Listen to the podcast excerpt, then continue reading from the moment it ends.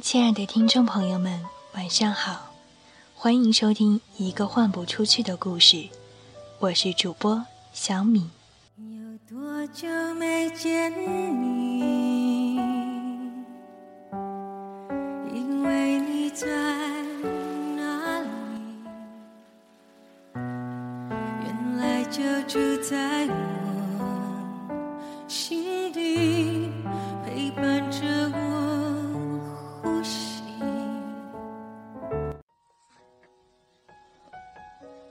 植物的静默。我们之间的熟悉是单向的，进展的相当顺利。我知道叶片、花瓣、穗子、球果、茎干为何物。四月和十二月将对你们做些什么？尽管我的好奇得不到回应，我还是特意向你们其中一些俯身。向另一些伸长脖子。我已拥有一系列你们的名字：枫树、牛蒡、张耳细心、胡继生、石楠、杜松。勿忘我，你们却没有我的。我们正一起旅行，同行的旅人总是闲谈，交换看法，至少关于天气或者关于一闪而过的火车。不可能无话可说，我们拥有太多共同的话题，同一星球使我们彼此联系在一起。我们投下影子，依据同样的定律。我们试着理解事物，以我们自己的方式。那些并不知晓的事物，使我们更为亲近。我将尽我所能解释这一切。随意问吧：双眼看到的事物像什么？我的心脏为了什么而跳动？我的身体为何没有生根？但如何回答无法提出的问题，尤其是当提问者如此微不足道？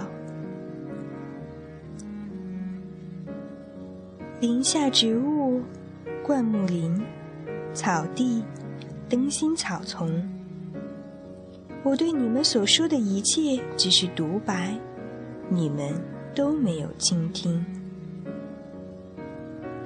与你们的交谈是如此必要，却不可能；如此紧迫，却被永远搁置。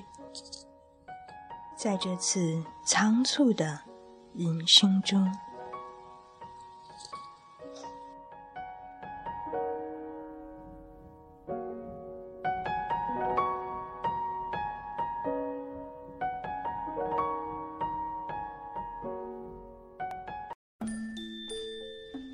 今天的开篇诗歌来自波兰女诗人辛波斯卡的《植物的静默》。在上一期节目当中，我们有聊到鲁迅文学作品中植物的哀悼性。在这一期节目当中，我们将继续植物的话题，从野草到追忆似水年华。鲁迅和普鲁斯特的精神气质看似截然相反，实则珠联璧合。《追忆似水年华》这部草木精致丛生的杰作，以冲破习惯的力量作为根须，摇曳出整片呼吸着怀旧记忆的时间森林。叙述着马塞尔、德夏吕斯男爵和阿尔贝蒂娜等人的植物性格的表征中最迷人的一个碎片及嫉妒心理。妒意就像沙龙里冰凉而微酸的橘子汁。翻滚在上流人士们探知彼此内心隐秘时举起的晶亮杯盏中，在西方世界，金色玫瑰象征着妒忌心与失去的爱情，这其实是一种苦涩的恐惧，包裹着愤恨的外衣。普鲁斯特描绘的嫉妒建立在他独创的心理材料之上。在光怪陆离的炉火中注入时间绵延的美感与力度，炽烈燃烧的妒意缓缓降落成温情而悲寂的草木灰烬。嫉妒心是他们最后的爱和尊严。这心上悬挂着一个普鲁斯特笔墨中的如同被剥开的橘子一般的月亮。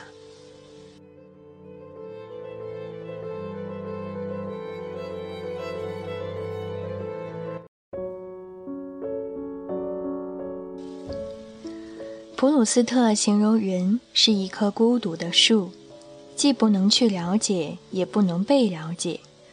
书中的人物像是盘根错节却又各自孤单的植物一样，散发出二十世纪法国上流社会的韵致和悲哀，最后融进一湾时间的静水。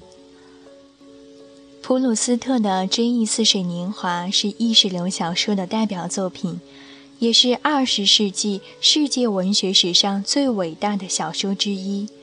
全书共七大卷，以叙述者我为主体，将其所见所闻所思所感融合一体，穿插描写了大量的人物事件，犹如一根枝桠交错的大树。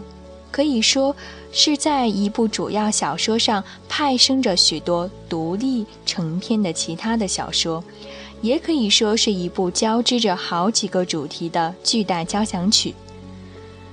生命只是一连串孤立的片刻，靠着回忆和幻想，许多意义浮现了，然后消失，消失之后又浮现。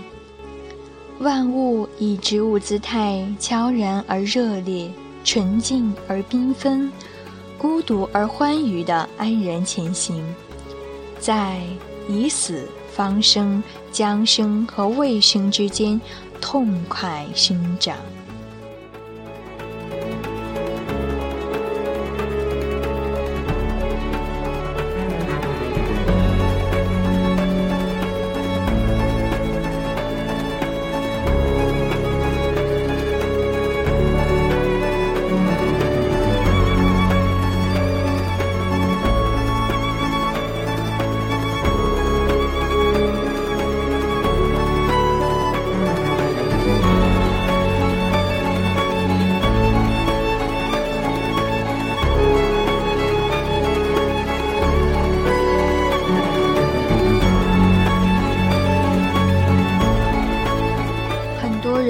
在问我一个问题：究竟什么是植物的哀悼性？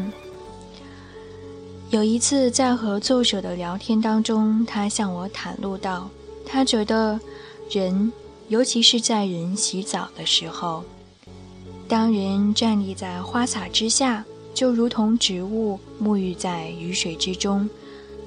这时候的人，抛除了那些盘根错节的杂念，沉默着。心无旁骛的，就像是一株向死而生的植物。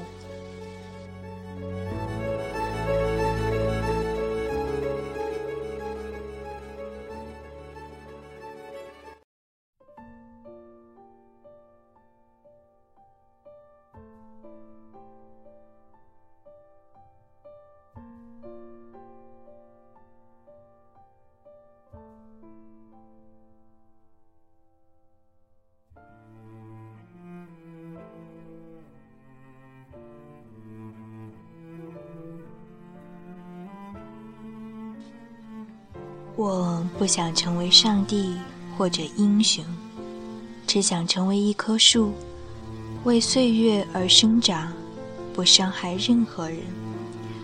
这是波兰诗人米沃什的诗句。很多诗人都试图与植物相交流，就像这期节目开篇的那首《植物的静默》。诗人以谦逊的姿态与植物所代表的万物交流，然然而言语之间却带着一种挽歌的气质。好啦，今天的节目就暂时告一段落了。感谢收听一个换不出去的故事，祝你晚安，好梦香甜。我们下期节目再会。